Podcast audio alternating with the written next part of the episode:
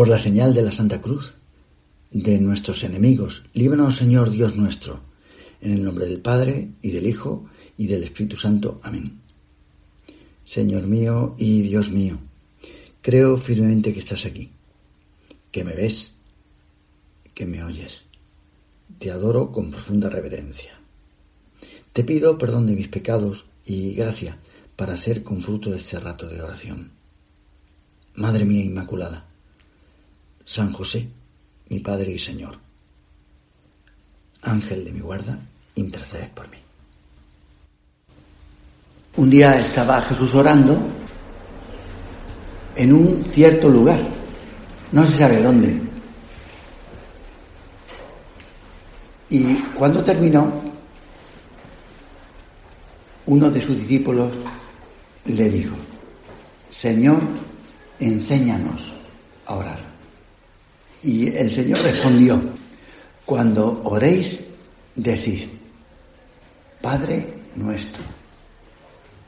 Pues lo que vamos a decir nosotros. Meditar la oración de Jesús. Hay muchas oraciones muy buenas, pero la oración de Jesús es una. Mira, alguna persona atea se ha convertido por meditar el Padre Nuestro. Otras por leer un libro de un santo. Lo que cuenta Tatiana Guricheva, una rusa que con muy pocos años a tu edad ya había llegado a todas las barbaridades que una mujer puede hacer. Drogarse, a rejuntarse, abortar. ¿Y sabes cómo se convirtió? Haciendo yoga. Y entre otros pensamientos que meditaba mientras hacía yoga, le aconsejaron la oración del Señor, el Padre Nuestro. Si hay gente que se ha convertido meditando el Padre Nuestro, nosotros, ¿por qué no? Yo te aconsejo, cuando no tengas nada que decir en tu oración, haz como los santos. Teresa de Jesús lo hacía así. Padre nuestro. No mi Padre solo, sino, porque no es solo Padre tuyo, es también Padre mío. Padre nuestro. Y sigues. Son siete peticiones. Un griego, un cristiano griego, aconsejaba empezar la oración del Señor, el Padre nuestro, por las últimas palabras para terminar con la del inicio. Pues esto es lo que vamos nosotros a hacer en el curso de retiro. Recorrer el camino al revés de lo que se suele hacer. Podemos decir, de lo peor a lo mejor. Desde la petición, líbranos del mal, que vamos a hacer en esta meditación, hasta que lleguemos a llamar a Dios con el título de Padre. Por eso ahora decimos, Señor, líbranos del mal.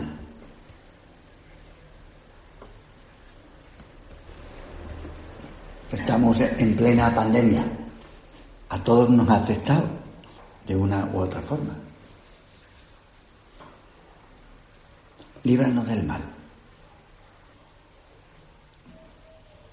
Ahora está en la batalla de los científicos para hacer una vacuna de los médicos entre un virus pequeñísimo, tremendamente contagioso,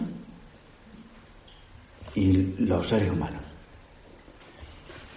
Sin embargo, hay otra batalla que no se ve, que no hay cocinamiento ninguno, que no aíslan a ninguna persona. Y es una batalla más mortífera. Dice el Apocalipsis que una batalla se libra en el cielo. Pero esa batalla ha bajado a la tierra, ha saltado, como lo que temían los científicos, que el virus se pasara de un animal al hombre. Pues lo que ha pasado es de un ángel, de los ángeles, ese virus ha pasado al hombre. Dios al crear al hombre, resulta que se ha contagiado. Por eso la batalla no solo se libra en la humanidad, los Estados Unidos, está el Reino Unido, está España, Francia, Rusia, China. No, no. Ahora la batalla se está librando dentro de cada uno de los que estamos aquí. Curioso. Bueno, también los que están fuera, de magia. Pero nosotros somos, estamos confinados. Tanto, podemos de alguna forma ser más conscientes del contagio. Pues al crearnos Dios, la batalla no se libra solo en la humanidad, sino en tu corazón y en el mío. Y terminará con nuestra vida. Muchas veces tendremos que decirle al Señor, líbranos del mal. El mal siempre ha existido, lo mismo que ahora se encargan de decir que los virus, las bacterias, de esos mm, siempre ha habido pandemias importantes, siempre. Lo mismo que el mal. Ha existido y existirá. No pensemos que se va a acabar con nosotros. Parece como si uno no pudiera hacer nada contra el mal. El mal existe, tus amigas, tus padres, tú misma, en tu corazón, ¿ves? Existe el mal. Como la bestia del Apocalipsis, le cortas una cabeza y todavía le quedan otras. Hay una novela que está ambientada en un colegio mayor de Granada el Colegio Mayor César Carlos, que por supuesto no existe, pero bien, podría ser. Rafa es uno de los protagonistas, el chico, que siempre ha tenido buen corazón. Lo que pasa es que no domina a veces el, el mal genio. Y como es hijo único, nunca ha tenido que adaptarse a otras personas. Llega al colegio mayor, la era antes de pandemia, y durante la cena, uno de los primeros días, en el comedor, se levanta de la mesa para coger otro primer plato y aprovechando esa situación, uno de los veteranos le echó vinagre y sal a la Coca-Cola.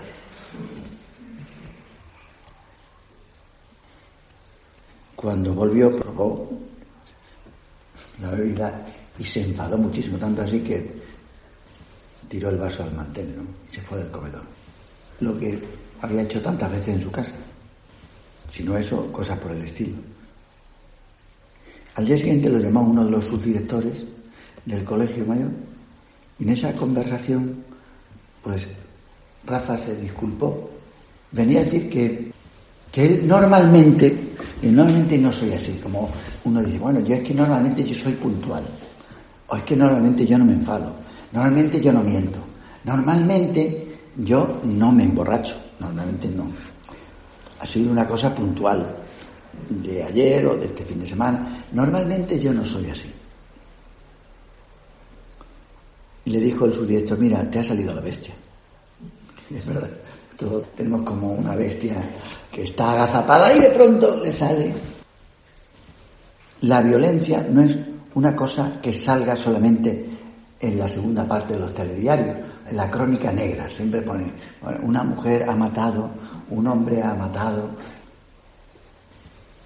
Y le dijo, eso nos puede pasar a todos.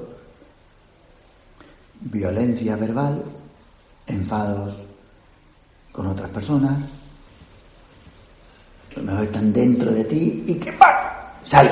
Cuando ya no puedes evitarlo, sale, sale pero lo tenías dentro, ahí está incubándose, incubándose.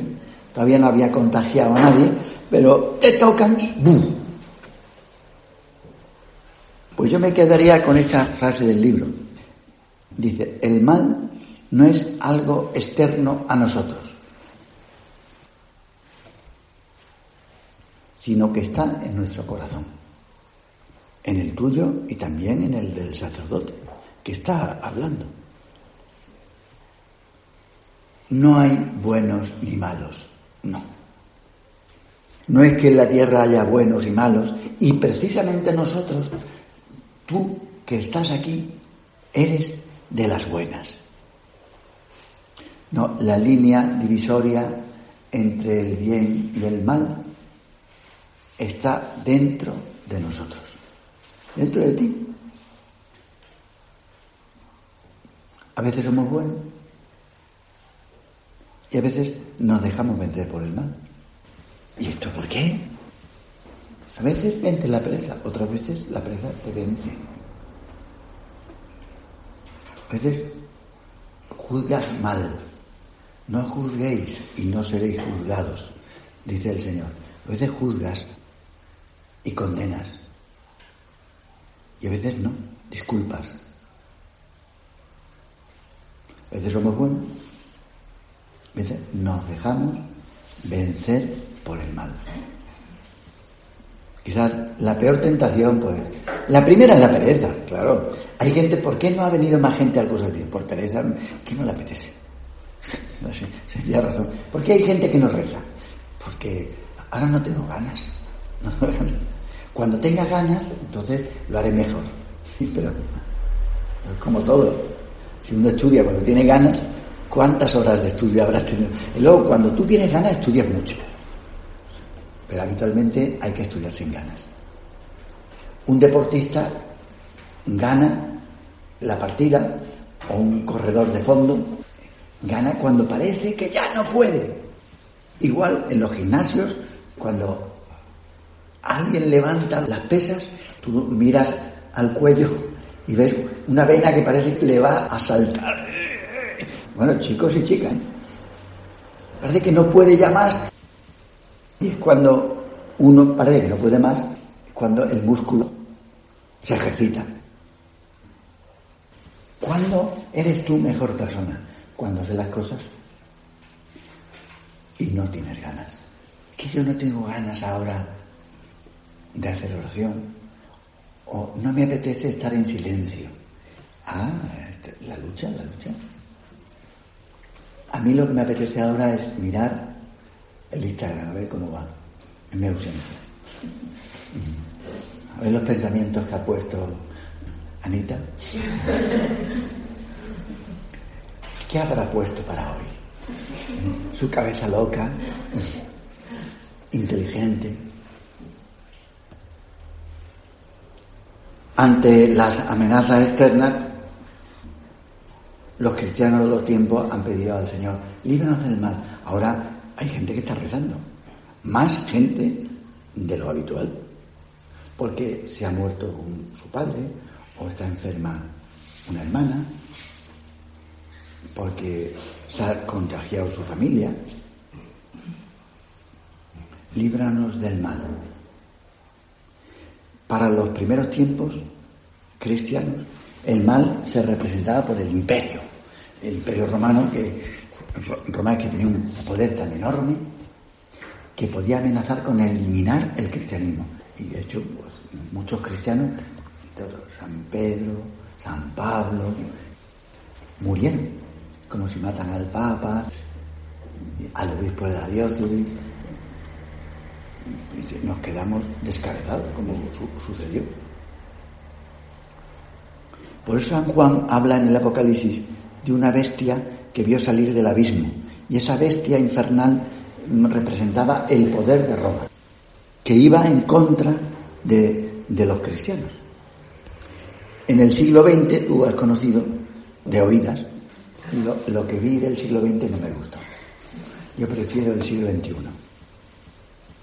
El marxismo estaba metido en la universidad, antes había estado el nazismo, había organizado una hecatombe, millones de personas murieron en la Segunda Guerra Mundial y después. No solo en China o en Rusia, también en el resto de Europa. Ante esas amenazas, los cristianos del siglo XX rezábamos, Señor, líbranos del mal. No solo era un mal físico, sino era intelectual. El Papa Benedicto XVI habla de que, hombre, ya no existe el imperio romano y el marxismo lo que ha ido es cambiando, ha mutado, como los virus, en forma de otras cosas. Pero las amenazas actuales, podríamos decir, no son de signo político. No puede pensar, bueno, que los políticos, hombre, están puestos ahí no porque ellos hayan matado a nadie, sino porque la gente le ha votado. Si la gente votara otra cosa, pues estarían otros. Eso está claro. Eso, mm. no, las amenazas actuales no son de signo ni político, ni están representadas por una persona. Hoy es 11 de septiembre, acuérdate. Las Torres Gemelas. Fue una humillación para los norteamericanos que en el mismo centro de la ciudad más importante en los edificios emblemáticos, unos desarrapados con unos corta uñas y poco más causaron ese estropicio, ¿no? Pero le tenían que poner cara, le tenían que poner cara a, al mal, Bin Laden. Uno dice, si nos cargamos a Bin Laden, hemos, hemos ya resuelto todo esto el anticristo. Uno puede decir, bueno, a ver, ¿habrá nacido el anticristo? ¿Sabes? Benedicto XVI, que es muy inteligente, es que no hay que confundirse. La amenaza verdadera, como dice el Papa Benedicto de hoy, es que se piensa es un virus muy contagioso y muy mortífero. Dice él que el anticristo es que se piensa que Dios es un cuento, como una cosa, ¿todavía crees en Dios? Pero si eso ya está demostrado que no existe, o a lo mejor existe o a lo mejor no, eso no se sabe. La idea de Dios, para muchos, y sobre todo de tu generación, de Dios te hace perder el tiempo. No pienses en Dios porque, mira, Dios te quita la diversión, las ganas de vivir. Todos los sueños que tú tienes, te los quita Dios. Es con las ganas que tiene que disfrutar una persona joven, va, llega un agua fiesta y te habla de Dios. Te quita el placer de vivir. Todo lo bueno que tú has visto ya después de la adolescencia, pues ahora resulta que eso está prohibido. El ambiente, dice el Papa, nos dice una y otra vez, no pienses en Dios. Tiene que venir una pandemia para decir, piensa en Dios. ¿Y esto? Entonces ya no puedo yo salir con las amigas, ya no puedo salir de casa, ya no puedo celebrar a Lucas, ya no puedo hacer novatadas, ya no puedo fumar en presencia de otros, ya no puedo yo dar besos y abrazos. Ya no puedo pasar mi vaso. Pues disfruta de la vida, sácale todo el jugo que puedas. Tú ahora que eres joven, haz lo que sea, porque es que luego ya serás viejecilla y ya no podrás disfrutar como ahora. Pues esa es la verdadera tentación. En la actualidad, la bestia del Apocalipsis quiere aparentar que es moderna. Lo que a vosotros os pasa, os pasa a las amigas, pues eso lo hemos visto generación tras generación. Las de primero vendrán como tú estabas en primero, ¿no? Generación tras generación llegan las tortolitas. Volverán las oscuras golondrinas de Al-Sahara que se ve en el escudo, dos golondrinas. Pero aquellas que saben nuestro nombre, aquellas no volverán. Pero, bueno, una generación, una promoción y otra promoción. ¿Dónde estarán las decanas y las residentes de hace 10 años? Pues preparándose unas oposiciones, que me he enterado que el último ejercicio, una de ellas me escribió su padre para contarme. Pues es lo de siempre. Pero disfruta tú todo lo que puedas. Pues mira, la, la bestia quiere aparentar que es moderna, pero es la vieja ramera de lo que nos habla San Juan. Doy ese título, podías dársele el título de prostituta, como dice él, pero es, es eso. Nos quiere hacer un canje por un placer, nos quiere pedir lo máximo que tenemos. Quiere seducirnos, engañarnos, que nos olvidemos de nuestros orígenes, de nuestro Padre, lo que se hace en Granada, queda en Granada. Como Las Vegas, ¿no? No, no, no queda en Granada, eso queda dentro de ti, eso deja huella. Señor, líbranos del mal. Porque si perdemos nuestras raíces, te perdemos a ti, perdemos nuestra familia, perdemos lo mejor de nuestra vida. Entonces triunfaría el dragón y su aliada, la bestia. No pienses en Dios. Y nosotros aquí estamos para pensar en Él, para mirarnos a nosotros mismos y decir, pero yo dependo de alguien. Mi vida es un verso suelto. Cuenta una persona muy santa que a los 18 años el demonio quiso arrancarle la fe. Explica en un libro que ella escribió la gran batalla que Satanás prepara para el alma cuando ve que busca a Dios. Pues lo que nos ha costado este curso de retiro, podéis preguntar. Solo pensar que vosotras queréis a Dios y queréis tomarlo en serio, Satanás se revuelve cuando ve que buscamos a Dios. La gran batalla que ha preparado y prepara para vuestra alma. Te doy gracias, Dios mío, por los buenos propósitos, afectos e inspiraciones que me has comunicado en esta meditación. Te pido ayuda para ponerlos por obra. Madre mía Inmaculada, San José, mi Padre y Señor, Ángel de mi guarda, intercede por mí.